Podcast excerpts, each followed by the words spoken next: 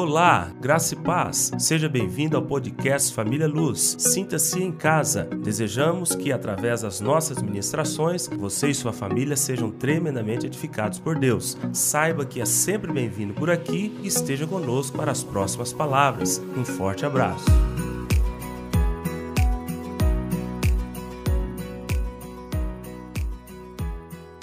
Capítulo 2, versículos 19 e 20. Diz assim: Porque eu, mediante a própria lei, morri para a lei, a fim de viver para Deus.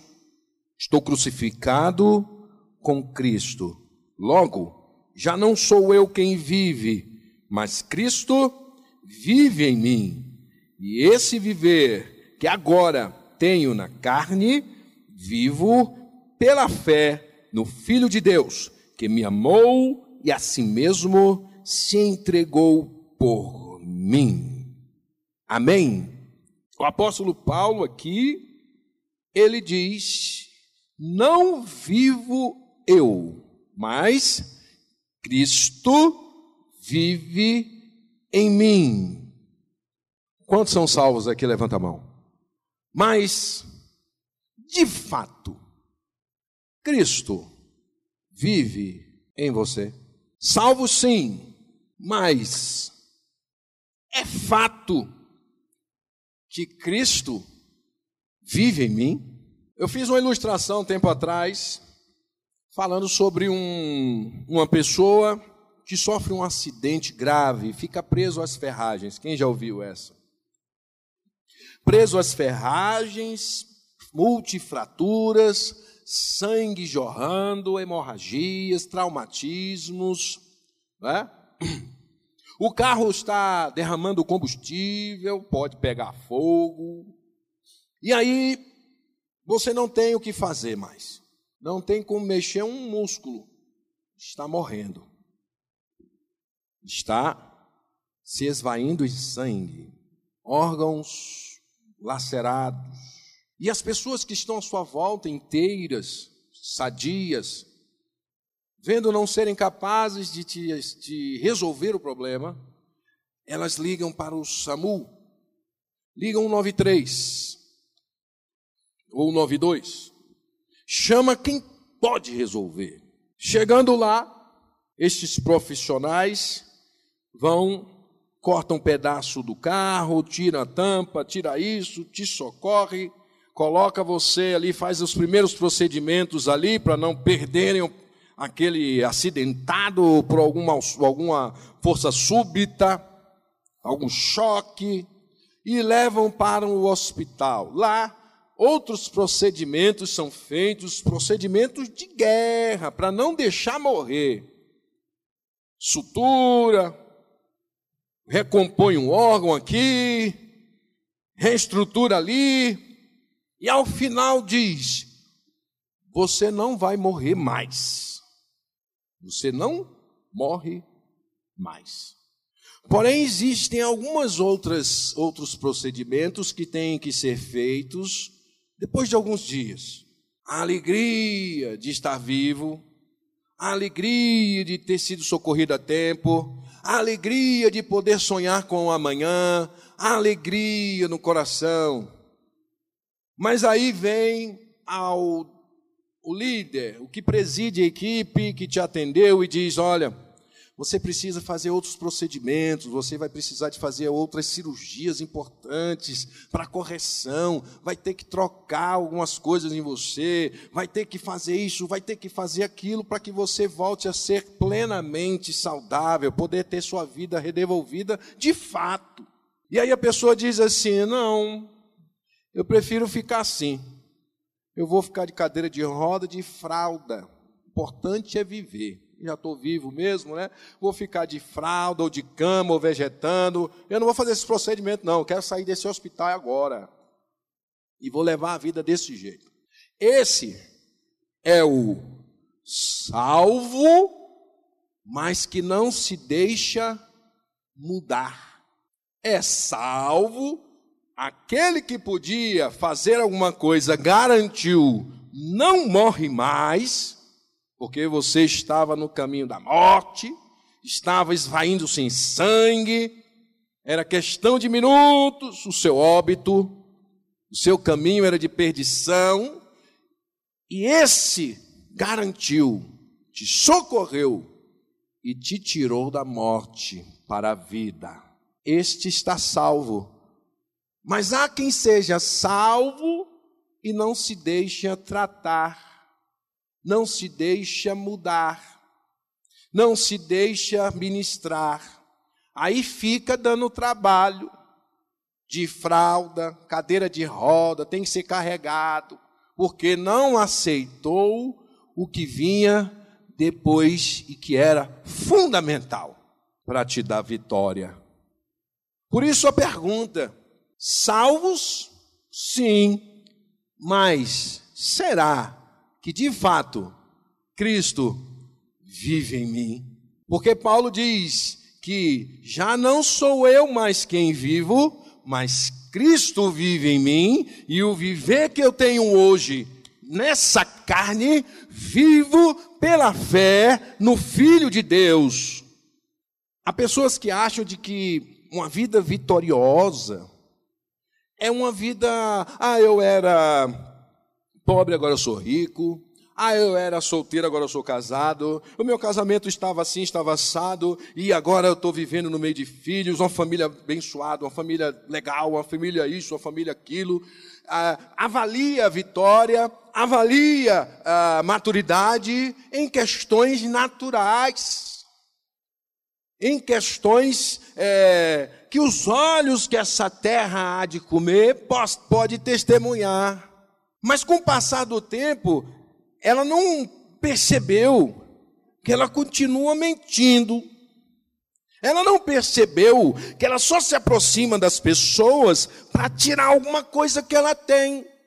Ela não percebeu que ela, ao se aproximar das pessoas, ela é tóxica, uma pessoa aborrecida, uma pessoa que só tem boca para murmurar, uma pessoa que só consegue é, encontrar estabilidade na roda dos escarnecedores, que empresta sua boca, sua língua para denegrir, para diminuir, que carrega preconceito, que se acha superior às outras, mas canta no louvor e chora. Mas se precisar dar uma palavra, dá, com Bíblia sabe versículos inteiros de cor. Tem horário de devocional, mas é um sepulcro caiado. Dentro de si a morte não edifica, só entra para minar, só tem alegria quando está tudo a favor, quando as pessoas lhe reconhecem, quando as pessoas lhe aplaudem, salvo, porém, sem Cristo. Nós precisamos compreender, pastor Zé Mateus falou na semana passada sobre questões de, de pessoas que se convertem, têm um encontro com Deus, e encontrou mesmo. Mas com o passar do tempo, aquelas coisas voltam, aquelas iras voltam, aquele proceder antigo volta, aquelas coisas que as fraturas, que as feridas, que as cicatrizes do acidente que não se deixou tratar, vem à tona e nunca vai experimentar uma vida vitoriosa, porque é cheio, como diz minha mãe, cheio de nó pelas costas. Anda com peso e assediado pelo pecado, que não consegue, ao entrar na corrida, entrar na pista, correr a corrida que lhe está proposta, porque não tem seus olhos fitos no Autor e Consumador da sua fé, Jesus Cristo, Senhor e Salvador nosso apenas a alegria da conversão, apenas a alegria de ter recebido a palavra, mas na hora que chegou a dividida, entre eu e Deus, primeiro eu. Na hora que chegou o confronto de dizer, agora toma sua cruz, agora crava o velho homem na cruz, preferiu o velho homem. Entenda uma coisa: existiu o primeiro Adão e o último Adão. Você sabe o que, é que isso quer dizer? Que Deus não converteu Adão, Deus substituiu. Deus não converteu. Deus não fez Adão uma pessoa melhor. Deus enviou outro Adão. Isso quer dizer que essa velha criatura aí, e que está aqui, se não for sepultada definitivamente, substituída pela vida de Cristo, vai ser esse acidentado que foi salvo, mas que anda de fralda, de muleta, de cadeira de rodas dando trabalho, continua mentindo, continua enganando, continua fazendo engendro, fazendo fofoca, continua é, fomentando, continua criticando, continua é, se achando superior, porque não abriu mão do seu eu. Porque quem tem que viver em mim é Cristo. Vida de vitória é uma vida substituída. A velha criatura criatura no fundo daquela bacia onde nós fomos batizados e ressurgimos em novidade de vida. Você sabe por que nós rejeitamos o pecado, morremos para o pecado, porque Cristo morreu primeiro. Sabe por que nós ressuscitamos? Foi porque Cristo ressuscitou. Portanto, nós não somos nada. Nós não temos valor algum, porque nada que é terreno substitui aquilo que é espiritual. Jesus entrou no tabernáculo, não feito por mãos, mas o tabernáculo celestial. O homem só foi capaz de ir até o tabernáculo terreno com rituais pré-estabelecidos, com sangue de animais, de bodes, de carneiros, de cordeiros. O homem só conseguiu atravessar até o Santo dos Santos por conta do sangue dos animais. E tinha que ir cheio de medo amarrado, diz a tradição, amarrado pela cintura com a corda, porque se, se a oferta pelo pecado não tivesse sido feita corretamente, se não tivesse coberto o pecado, era fulminado no Santo dos Santos e ninguém podia ir lá entrar, tinha que puxar ele para fora. E Jesus atravessou o véu com o seu sangue, sangue puro, santo do Filho de Deus e o véu se rasgou de alto a baixo. Diz Lucas que o véu se rasgou pelo meio. Isso quer dizer que o véu foi tirado e inutilizado, não serve para mais nada. O caminho está livre. Eles nos deu livre acesso, mas não sem sangue. É pelo sangue de Jesus. É livre acesso, porém reverente. É livre acesso, porém sem com confissão de pecado. O Senhor não nos libertou para que vivêssemos pecando. O Senhor nos liber, libertou para que nós nos lavássemos no seu sangue e atravessarmos aquele lugar e entrarmos na presença do Todo-Poderoso sem medo, sem culpa e sem condenação, porque o sangue de Jesus nos purifica de todo pecado. Uma vida vitoriosa aborrece o pecado. Uma vida vitoriosa vence a tentação. Uma vida vitoriosa rejeita as coisas do mundo. Uma vida vitoriosa anda em santidade. Uma vida vitoriosa vive para a glória de Deus. Isso é vida vitoriosa. Viver para louvor da glória de Deus, Efésios 1, 6. Mas como vencer? É na minha persistência, é na minha inteligência, é no meu esforço, é nas estratégias, é no conhecimento. Como vencer? Como ser vencedor? Primeira coisa, quem venceu foi Jesus Cristo. A vitória é uma pessoa, Jesus.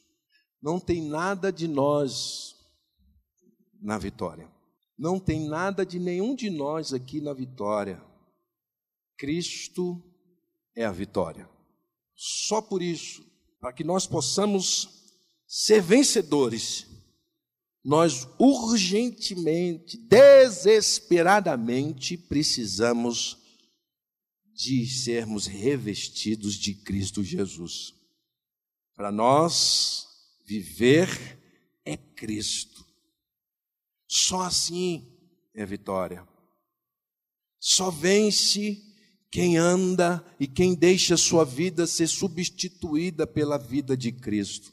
Colossenses capítulo 3, o apóstolo Paulo diz: Cristo, a nossa vida, só vence quem é substituído. Só vence quem se deixa substituir. Por isso que muitas pessoas ficam frustradas, porque elas dizem assim: puxa vida, me esforcei tanto contra esse temperamento meu explosivo, me esforcei tanto, mas eu vejo que eu não consigo.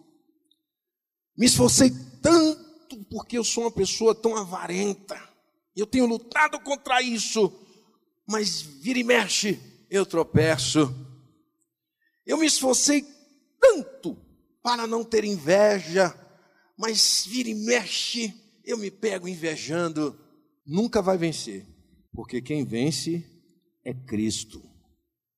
Quem buscar na força do seu braço, na sua disposição, na sua inteligência, na sua disciplina, vencer alguma coisa desta vida, alguma coisa na sua vida, vai fracassar, porque a nossa vitória é Cristo. É por isso que o apóstolo Paulo disse que nós somos mais que vencedores por meio daquele que nos amou. Nós só vencemos se nós formos substituídos. E aí nós desfrutamos da vitória de Cristo em todas as áreas. O egoísta não vai conseguir. Isso é uma má notícia que eu estou dando. Sabe para quem? Para os egoístas, para os soberbos, para os meritocratas, que só acreditam no esforço próprio. Sabe de quem nós estamos falando? Do fariseu. Eu não estou falando para ímpio. Eu não estou falando aqui para descrente, para incrédulo. Eu estou falando para salvos a notícia da vitória em Cristo, Ele ser a vitória e nos substituir, precisa que eu abandone o egoísmo, que eu abandone a soberba, que eu abandone a meritocracia, porque não haverá em mim mérito nenhum. O mérito é de Cristo. Esse é o fariseu de Lucas 18, 11 e 12. Jesus fala de dois homens que sobem, que vão a orar e diz que o fariseu, posto em pé, orava de si para si mesmo, desta forma: Ó Deus, graças te dou, porque não sou como os demais homens, roubadores, injustos e adúlteros, nem ainda como este publicano, jejuo duas vezes por semana e dou dízimo de tudo quanto ganho. Este é o soberbo, que nunca vai aceitar que alguém tenha vencido no seu lugar.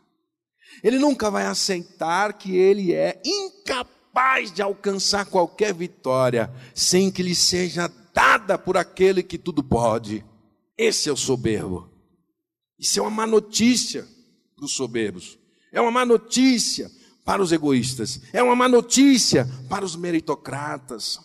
Tem pessoas que têm dificuldade até de ficar de joelho diante de Deus porque é sinal de talvez eu estar passando por alguma fraqueza, ou eu sou um pecador, né? Eu vou me ajoelhar, não, me ajoelhar, não, eu vou falar com Deus, olho no olho, porque eu sou santo, eu sou é uma pessoa que ora, uma pessoa que ajuda, uma pessoa que oferta.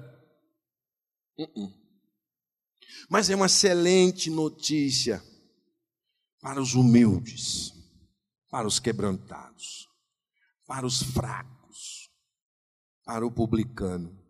Nosso lugar não é o lugar do fariseu, o nosso lugar é o lugar do publicano, que ele nem se dignava olhar para o céu, ele batia no peito dizendo: Tem misericórdia de mim, Senhor, porque sou pecador. Esse é o nosso lugar.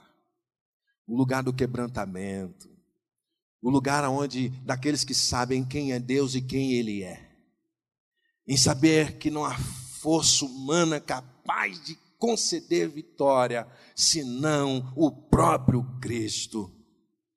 Só esses compreendem que a força do seu braço não supre a graça de Deus e a glória do Senhor.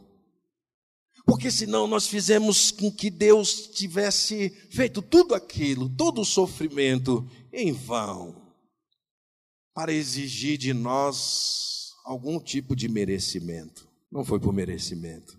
Não foi, não é e nunca será. Porque o único digno de adoração é Cristo. É Ele que venceu a morte. É Ele que venceu o pecado. Foi ele quem gritou: Tetelestai, está consumado, está. Foi ele que fez todo o principado e potestade ser levado à vergonha pública, despojando todo o principado e potestade, anulando e cancelando todo escrito de dívida que havia contra nós e nós não éramos capazes de pagar. Não estava em nós vencer o pecado, não estava em nós vencer aquele que nos cobrava, só em Cristo. Então, só os humildes, só os fracos, só os que dependem desesperadamente da graça de Deus se deixa substituir por Cristo. Ser substituído é ser vitorioso. Não há nada humano, terreno e natural que seja capaz de gerar algo que seja eterno. Só Cristo Jesus, nosso Senhor. A vitória não é uma coisa, como eu falei antes, não é um método. Não existe método. Não existe ciência. Existe a pessoa de Cristo. E é esse. Muitos usam frases bíblicas para atribuir uma certa alguma certa santidade, e conhecereis a verdade, e a verdade vos libertará. Como se isso fosse uma história que estava oculta e eu tomei conhecimento e estou contando. Você ouviu isso, mas eu estou te contando aquilo. A verdade, assim como a vitória, é a pessoa de Jesus Cristo, Senhor e Salvador. Ele é a verdade que liberta. Procura aí e vê se alguém está pregando e entregando a verdade. Não existe lado, existe Cristo. Procura e veja se alguém está entregando a verdade.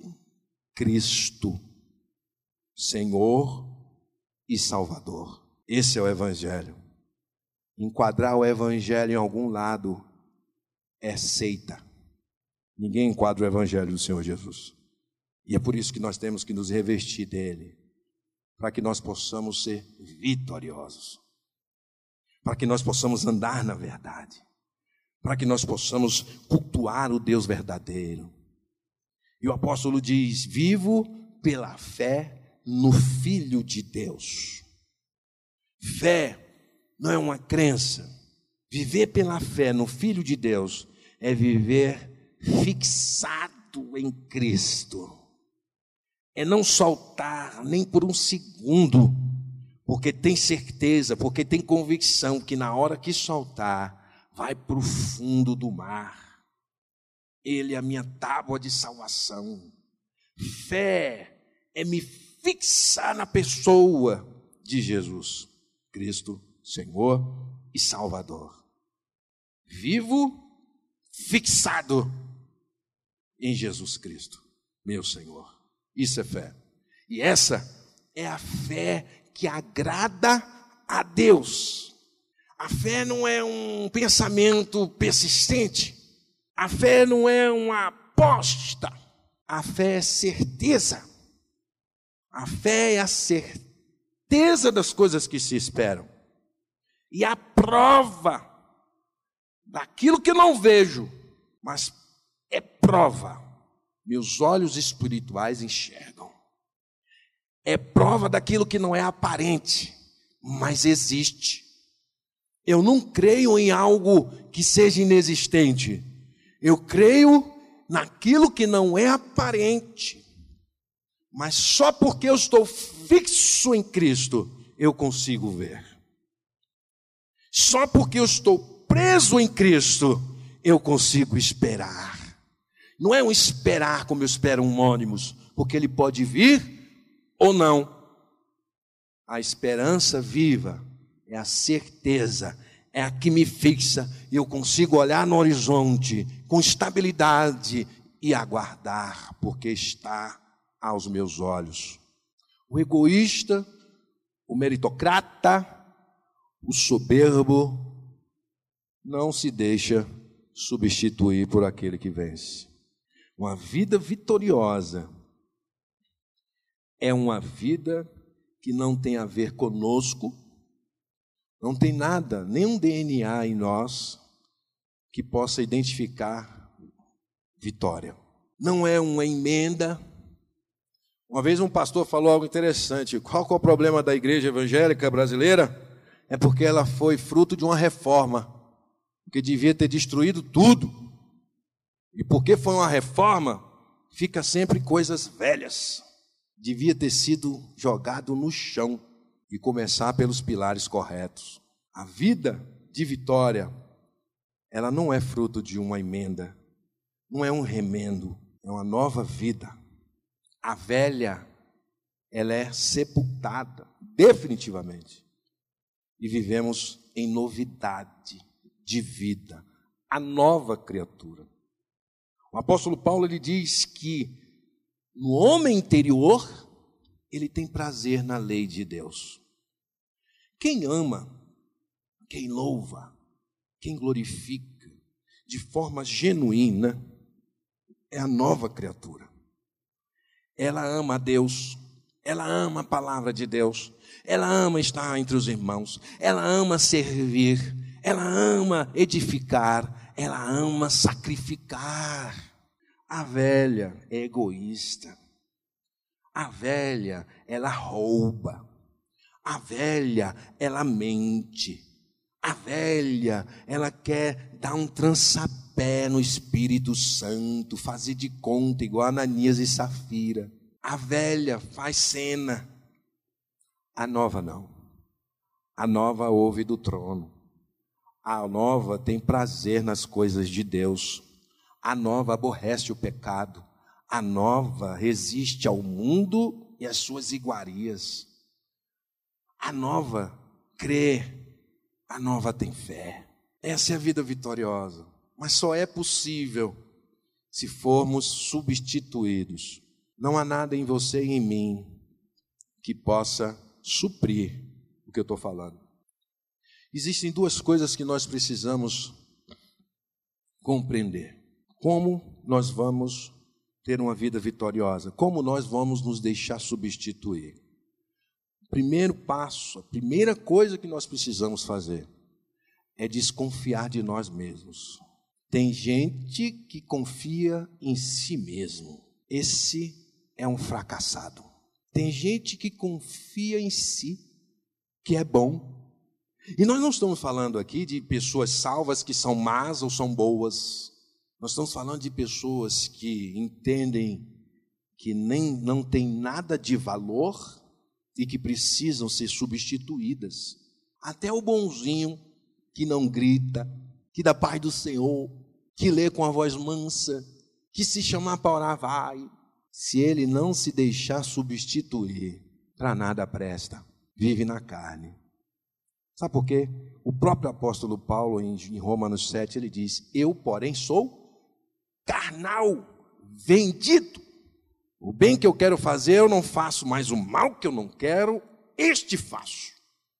Mas ele diz: Mas graças a Deus por Jesus Cristo.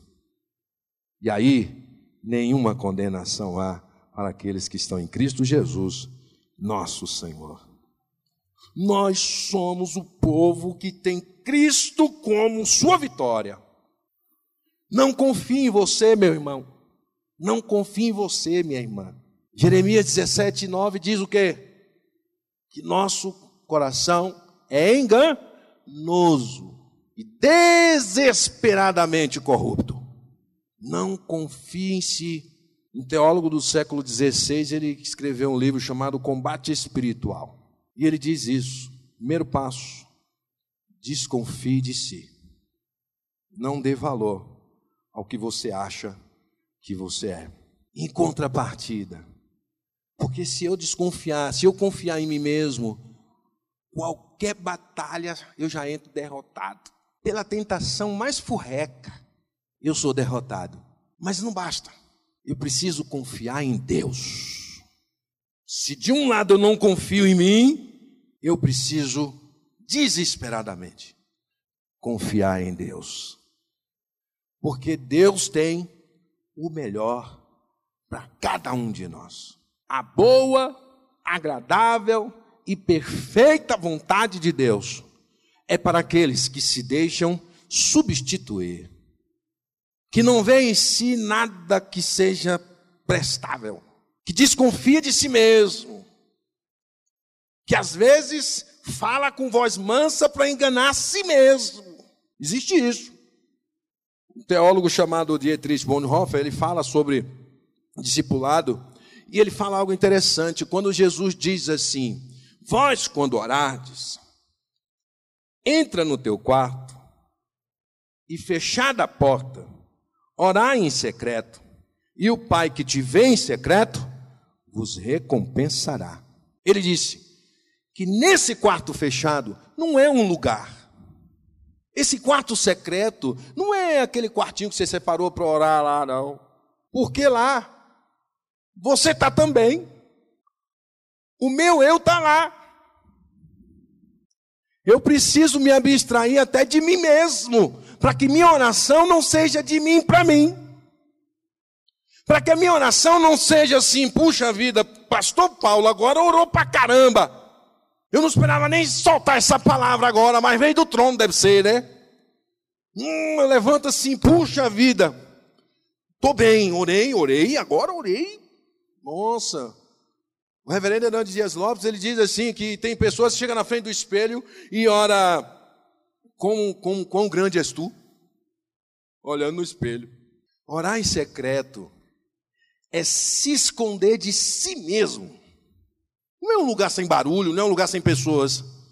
É um lugar onde nem eu estou lá. É onde o meu espírito fala com Deus. Aonde não tem contaminação nem de mim mesmo. Porque eu sou contra mim. Eu aplaudo a minha oração. Eu saio orgulhoso de oração. Porque, puxa vida, Deus tem que responder. Porque você falou tanta coisa boa. Até uma teologia você pôs aí, cara. Parabéns.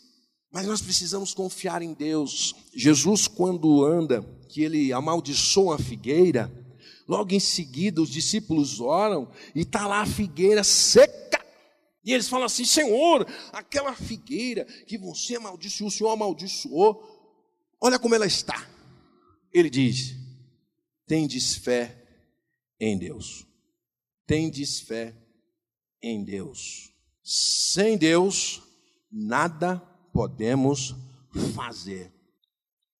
Primeiro, eu preciso desconfiar de mim mesmo, mas ao mesmo tempo, eu preciso confiar em Deus.